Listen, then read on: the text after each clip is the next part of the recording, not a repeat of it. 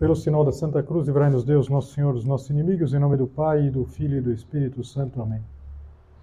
Meu Senhor e meu Deus, creio firmemente que estás aqui, que me vês, que me ouves.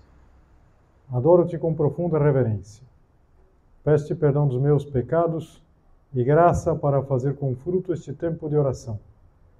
Minha Mãe Imaculada, São José, meu Pai e Senhor, meu anjo da guarda, intercedei por mim.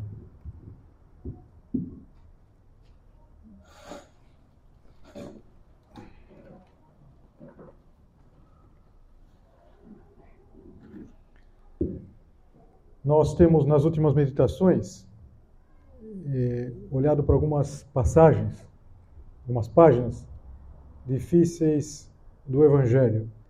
E aqui nós vamos meditar hoje, a gente poderia dizer que é especialmente difícil, é uma ocasião em que Jesus Cristo está estabelecendo as condições para aqueles que o quiserem seguir. E, e é precisamente nessa ocasião, numa delas, que Nosso Senhor, numa dessas condições, Nosso Senhor indica uma coisa que parece desumana. E para isso, antes de propriamente olhar para essa frase, tentar entendê-la, vamos entender o contexto.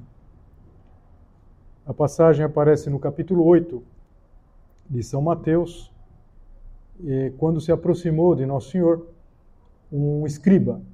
O escriba era um douto, era uma pessoa versada na Sagrada Escritura, na lei, e faz uma, um pedido para Jesus Cristo. Ele quer se incorporar no grupo dos seguidores. Diz assim: Mestre, seguir-te-ei para onde quer que fores. Se vê que não apenas é uma pessoa que tem boa vontade, mas tem uma vontade incondicional. Talvez, e esse sem dúvida era o seu erro, ele imaginasse que Jesus Cristo, sendo alguém com tanta autoridade, um profeta com autoridade, teria um local estável onde viver. E que teria, digamos assim, toda uma organização da sua atividade de difusão da mensagem. E não, Jesus vivia com uma confiança total na providência divina. Ele era o primeiro a praticar aquilo que ele ensinava.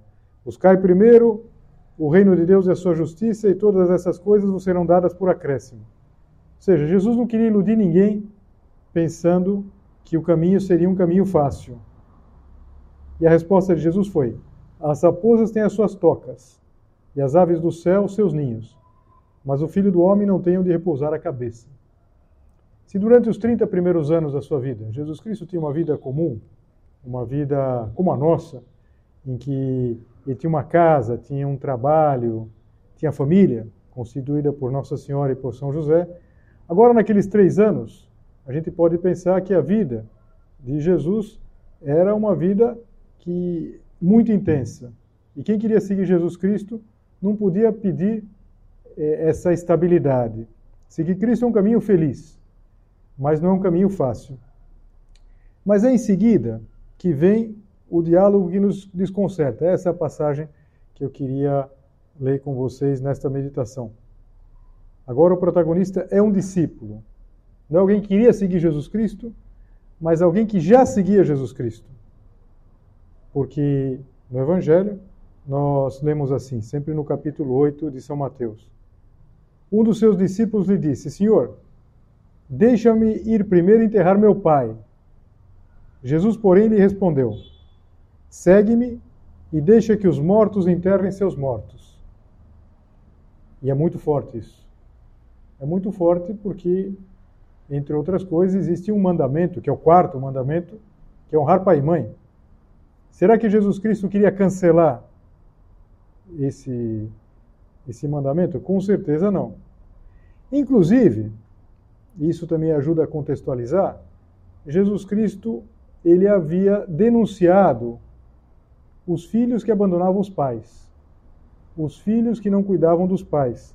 Eu não sei se você vai se recordar, era uma ocasião em que Jesus Cristo dizia para eles que muitas vezes eles, com interpretações, sei lá, bastante ardilosas da, da lei de Deus, eles anulavam o mandamento, anulavam o quarto mandamento. Assim, Moisés disse: Honra teu pai e tua mãe, e todo aquele que amaldiçoar pai ou mãe seja morto. Vós, porém, dizeis: Se alguém disser ao pai ou à mãe, qualquer coisa que de minha parte te pudesse ser útil é corban, isto é, oferta. Já não lhe deixais fazer coisa alguma a favor do seu pai e da sua mãe, anulando a palavra de Deus por vossa tradição que vós, que vós mesmos transmitistes. O que era isso? A lei de Deus tinha prescrito, e Jesus Cristo está afirmando, que o, os filhos deviam cuidar dos pais, num caso de necessidade, é, acudir às necessidades dos pais, inclusive ajudando materialmente. Mas os rabinos tinham feito uma interpretação, uma norma, que se um judeu, um israelita, decidisse oferecer determinado objeto é, para o templo, esse objeto era do templo e era inalienável. Ou seja, não podia ir para nenhum outro lugar senão para o tesouro do templo. Se eu decido oferecer aqui o tablet para o templo, então esse eu já não posso dar isso para ninguém. Já não é mais meu. E bastava pronunciar a palavra korban. Então veja, que, que acontecia? E essa era a, essa era a trapaça, essa era a esperteza que alguns filhos faziam.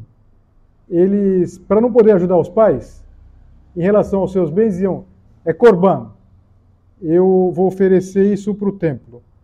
Então, eles não podiam é, oferecer para os pais, não podiam ajudar os pais, porque não tinham. Ainda que, e aí estava toda a, a, a tramóia, às vezes continuasse em seu uso. Ou seja, eles continuavam usando. E talvez até mais para frente conseguiam uma, uma licença para não dar mais para o templo. Mas era uma forma de dizer: não é meu esse dinheiro. Esse dinheiro é do templo. E Jesus Cristo denunciou isso. Porque não se pode esquecer os pais. Então veja, Jesus Cristo não modificou o quarto mandamento. Pelo contrário, reafirmou. Agora, por que Jesus Cristo foi falar uma coisa tão forte? Deixa que os mortos enterrem os seus mortos. É, por quê? E esse é o ponto. É, Jesus Cristo está propondo a radicalidade da sua mensagem. A palavra radical é uma palavra que é sempre horrível. A gente ouve a palavra radical e, e dá dois passos para trás. A gente tem medo de tudo aquilo que seja radical. Mas repare que nós estamos falando de radicalidade da mensagem, significa uma mensagem que não está solta, uma mensagem que tem raiz. A opção por Deus, ela precisa estar enraizada, precisa ser plena. Não se pode assumir nenhum tipo de compromisso, por mais elevado que ele seja. Nesse sentido, tem um livro que, inclusive, é, tem o mesmo título que estou querendo dar para estas meditações, Páginas Difíceis do Evangelho, livro muito antigo, da editora Quadrante. Um livro que foi publicado a primeira vez há 30 anos atrás, em 93. E o autor, que foi um dos grandes teólogos brasileiros do século XX, Dom Estevão Bittencourt, ele era monge é, do mosteiro de São Bento, no Rio de Janeiro, e, e ele sabia explicar muito bem, um homem que tinha é, uma, uma grande capacidade de explicar, ele fazia um trabalho maravilhoso, como a revista que os antigos, se você falar para os talvez para os seus pais, ou para os avós pelo menos, com certeza se recordarão que chama Pergunta e Responderemos. Não é porque não existia internet, é uma revista mensal que ele pegava essas questões. E uma vez explicando essa passagem, na verdade depois se publicou um livro com essas explicações das diferentes passagens difíceis, ele dizia que era como se fosse duas atitudes diante da vocação diante da chamada de Deus. Existe é, aquela primeira atitude, lembra o primeiro escriba que eu falei? Que tinha uma generosidade aparente, mas superficial. Ele queria seguir Jesus. Ele queria seguir Jesus por onde quer que fosse. E Jesus diz: O filho do homem não tem onde repousar a cabeça. Ou seja, é preciso conhecer as dificuldades. E a segunda, que é desse caso aqui mais específico, é desse que nós estamos tratando, é a do homem que, perante a chamada de Cristo, vacila. E aqui, quando Jesus Cristo fala, segue-me e deixa que os mortos enterrem seus mortos, Jesus Cristo quer eliminar qualquer condição e coloca eh, uma coisa extrema para que a gente entenda até onde poderia chegar tudo isso. Claro, eu vou dizendo tudo isso e acho que enquanto você vai ouvindo lá por dentro, você pode ir dizendo, perfeito, mas ainda o senhor não explicou. Ainda continua desumano isso. Não enterrar os pais, não enterrar o pai. Porque parece perfeitamente ilegítimo uma pessoa que está cumprindo a sua missão, um apóstolo, que vai enterrar o seu pai. O rapaz, o, esse, esse homem, pedia apenas o tempo necessário para, para participar dos funerais e, e até eh, não seria uma coisa que demoraria muito, não ia atrasar muito a decisão de seguir Jesus Cristo. O, se tem uma coisa que não se adia muito é o enterro. O enterro não fica para o mês que vem. Se tem uma coisa que não se procrastina é enterro. É, dia seguinte, às vezes no mesmo dia. E podia ser até, e essa é uma outra hipótese, que o pai ainda não tivesse morrido. Enterrar o pai significaria, numa linguagem metafórica, cuidar do pai no fim da vida. E quem sabe nesse caso, Jesus já percebesse que era uma desculpa que, aquele, que aquela pessoa colocava para não dizer que sim imediatamente. Que aqui a gente já começa a perceber, não num caso tão extremo, como muitas vezes, nós, ao invés de dizermos que não, nós dizemos depois mais adiante. Então, aqui está essa esta máxima de Jesus Cristo. É, Segue-me e deixe que os mortos enterrem os seus mortos. O Papa Bento, ele fez referência uma vez a um autor judeu chamado Jacob Neusner, que escreveu um livro, creio que não foi traduzido em português, um livro que foi escrito em inglês, que se chama Um Rabino Fala com Jesus. Esse homem, esse judeu, ele tinha muitos amigos católicos, protestantes, e sem deixar de ser fiel ao judaísmo, ele sente um profundo respeito pelo cristianismo. E por isso ele tentou procurar um diálogo com Jesus. E ele se imagina presente quando Jesus Cristo é, falava para a multidão, porque, porque admirava o que ele falava, mas ele não podia, dizia que não podia ser discípulo de Jesus Cristo. Porque para ele isso era transgredir o quarto mandamento. Deixa que os mortos enterrem os seus mortos. Então, vamos é, pensar, os ouvintes de Jesus Cristo, como esse judeu, passados 20 séculos, também sentiram muito forte aquilo que Jesus Cristo é, estava dizendo. Mas aqui acho que a gente já vai chegando no, no ponto importante.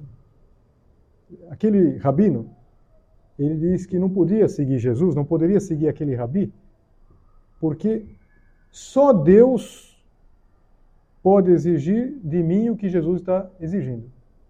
Opa, chegamos no ponto. Esse é o ponto. Só Jesus Cristo poderia dizer isso. Nenhuma outra pessoa na terra poderia dizer: Deixa que os mortos enterrem seus mortos, vem e segue-me. E por isso, porque é para Deus, porque é Deus, só cabia uma resposta: segue-me e deixa que os mortos enterrem seus mortos. Evidentemente, aqui um sentido figurado, porque um morto não enterra outro morto. Tem que ser um vivo para enterrar um morto. Isso é, é uma lei é, absoluta.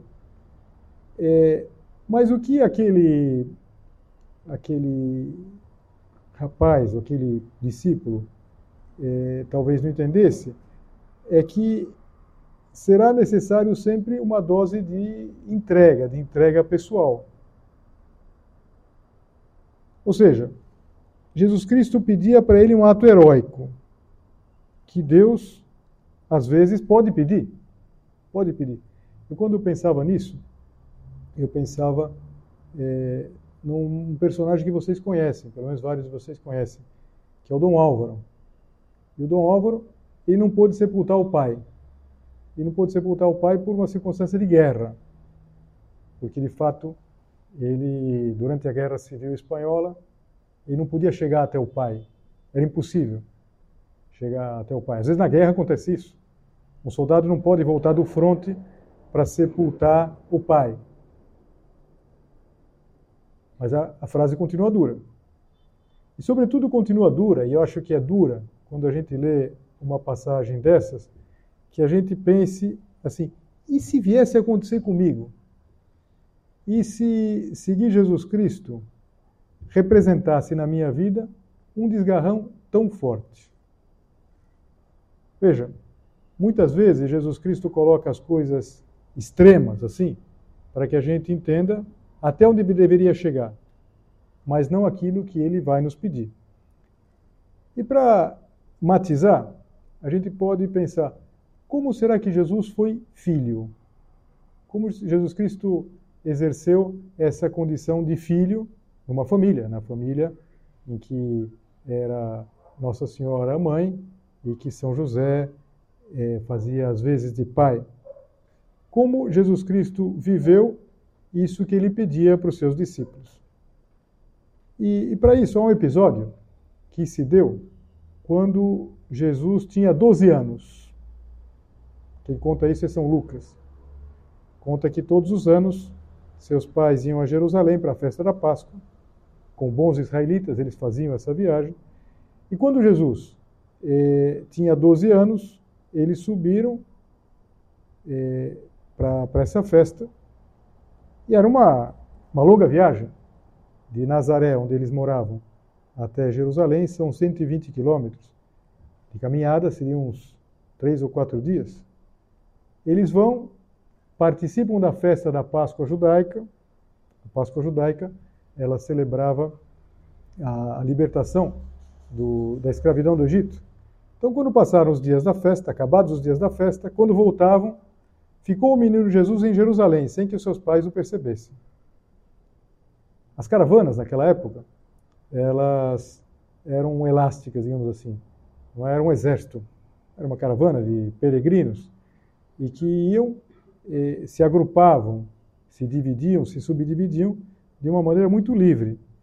E ao longo do trajeto, eles iam e faziam as paradas, onde paravam no local que tinha uma certa estrutura para poderem pernoitar. E um menino de 12 anos, naquela época, ele participava especialmente dessa elasticidade. Todo mundo teve 12 anos e sabe que quando a gente está nessa idade, a gente pode tanto estar com o pai, com a mãe ou com nenhum dos dois.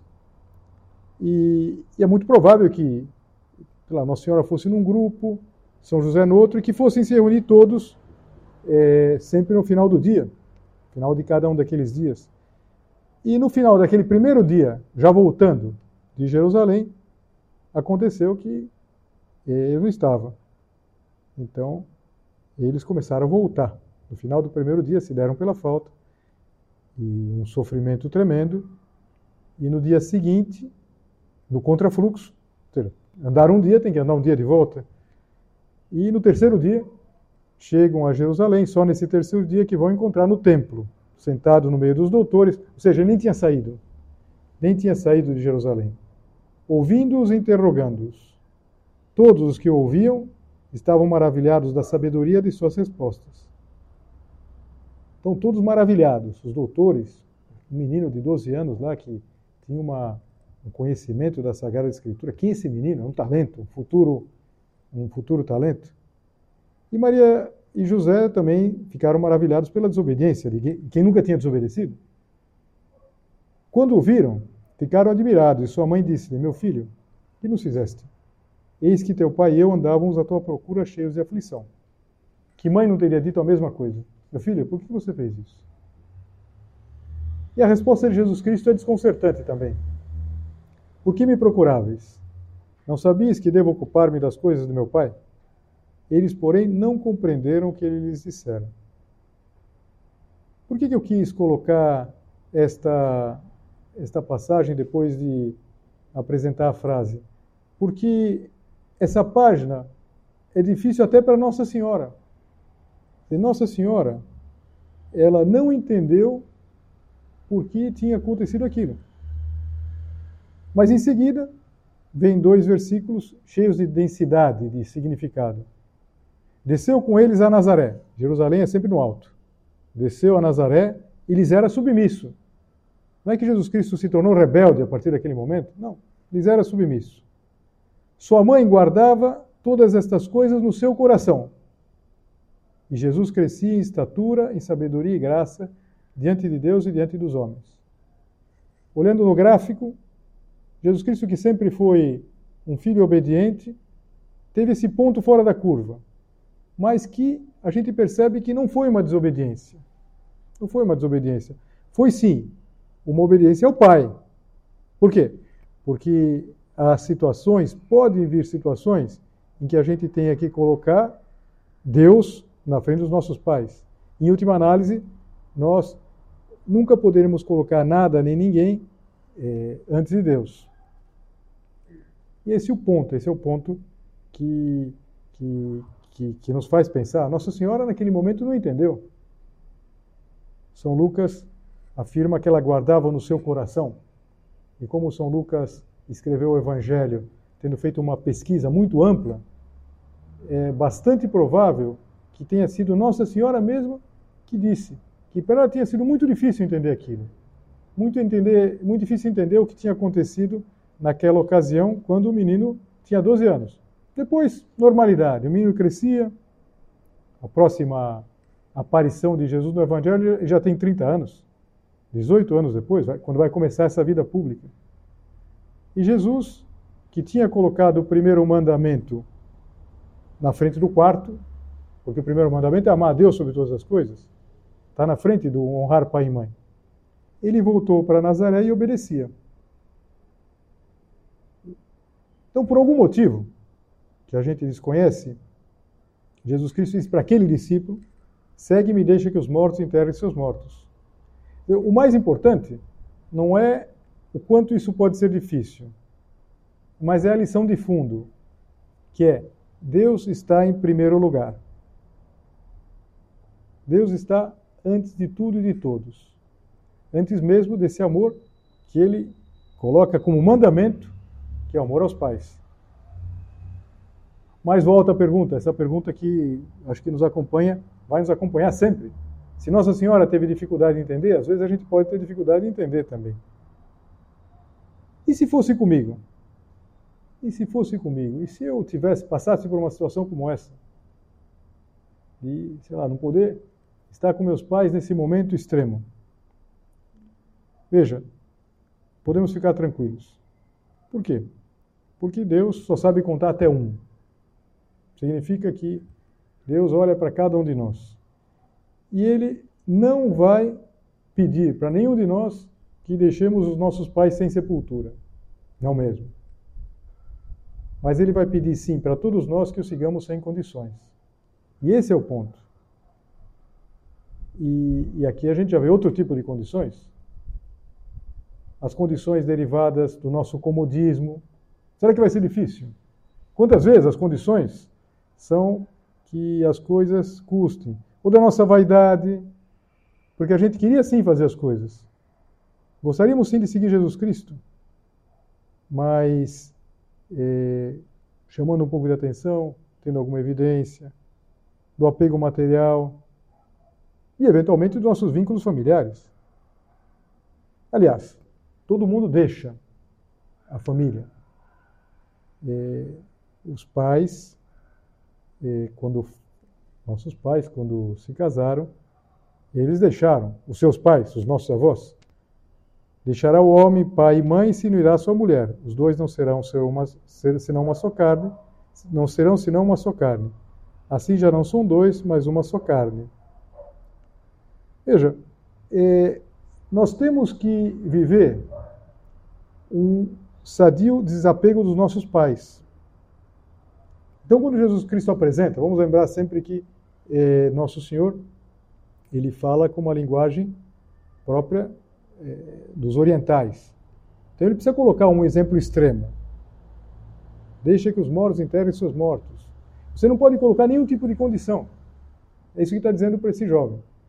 E nós também não podemos colocar nenhum tipo de condição para seguir Jesus Cristo. Que é o mesmo que acontece, por exemplo, num casamento. Vamos pensar num casamento. Não só com alguém que vai seguir Jesus Cristo, não sei, pelo caminho do celibato, mas no casamento. Evidentemente que quando uma pessoa casa, deixa a sua família, deixa os seus pais, ainda que numa necessidade, é claro que vai acudir os pais. Acho que a gente já pode ter vivido isso em primeira pessoa. O nosso pai a nossa mãe, que de repente teve que acudir, às vezes durante muito tempo, de uma maneira muito intensa, os pais doentes. Agora, o que não pode é colocar uma condição. Não pode abandonar a família. Não pode abandonar a família. Imagina, por exemplo, o que aconteceria se o, o, a pessoa casada já é, com uma outra casa, com uma outra família, não vivesse a sua casa e a sua família, mas tivesse ainda ligada, não sei, com uma espécie de laço, à casa dos pais, as, os problemas da casa dos pais. É preciso cortar esses laços. De alguma maneira, é, nós precisamos ter essa, essa, essa, essa, essa, essa facilidade de poder ter uma liberdade. Mas voltando aqui a, a, a colocar Deus na frente de tudo, na frente de todas as circunstâncias e todas as pessoas, eu acho que para nós nos tranquilizarmos é, perfeitamente, nós podemos usar a comparação que Dom é, Estevão Bittencourt colocava naquela, naquela explicação do colocar Deus na frente de tudo. Ele dizia que os familiares são zeros, nenhuma conotação negativa. A gente vai ver daqui a pouco que são zeros no sentido que são potências de 10. E Deus é um. Ou seja, Deus está na frente de tudo. Então, vamos imaginar que fosse uma família de seis zeros. Seis pessoas. Então, se a gente colocar Deus no último lugar, é 0, 0, 0, 0, 0, 0, 1. Então, 1. Se a gente colocar Deus em segundo lugar, de lá para cá, vira 10. 100, mil, 10 mil, 100 mil, 1 milhão. Quanto mais nós colocarmos Deus em primeiro lugar, mais nós faremos pelos nossos pais, mais pelas outras pessoas, então, o melhor que um filho pode fazer pelos pais é colocar Deus em primeiro lugar.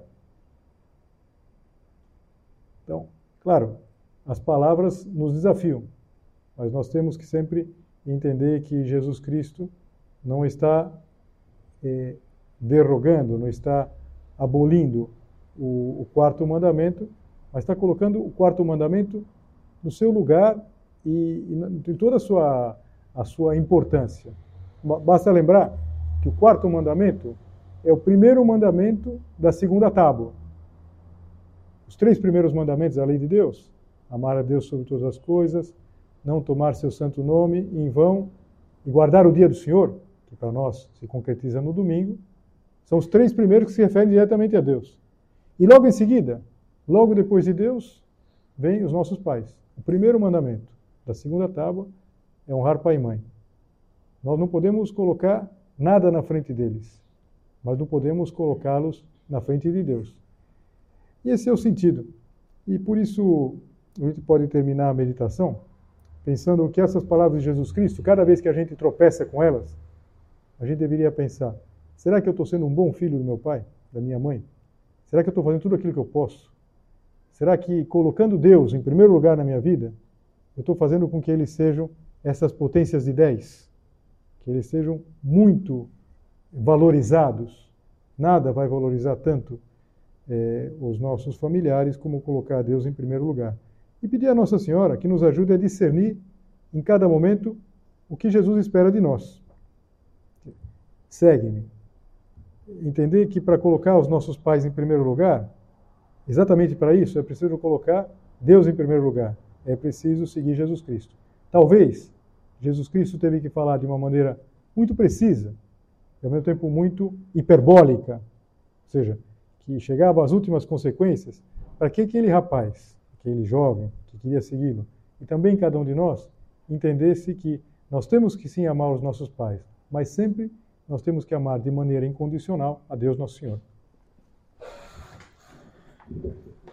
Dou-te graças, meu Deus, pelos bons propósitos, afetos e inspirações que me comunicaste nesta meditação. Peço-te ajuda para os pôr em prática. Minha Mãe Imaculada, São José, meu Pai e Senhor, meu anjo da guarda, intercedei por mim.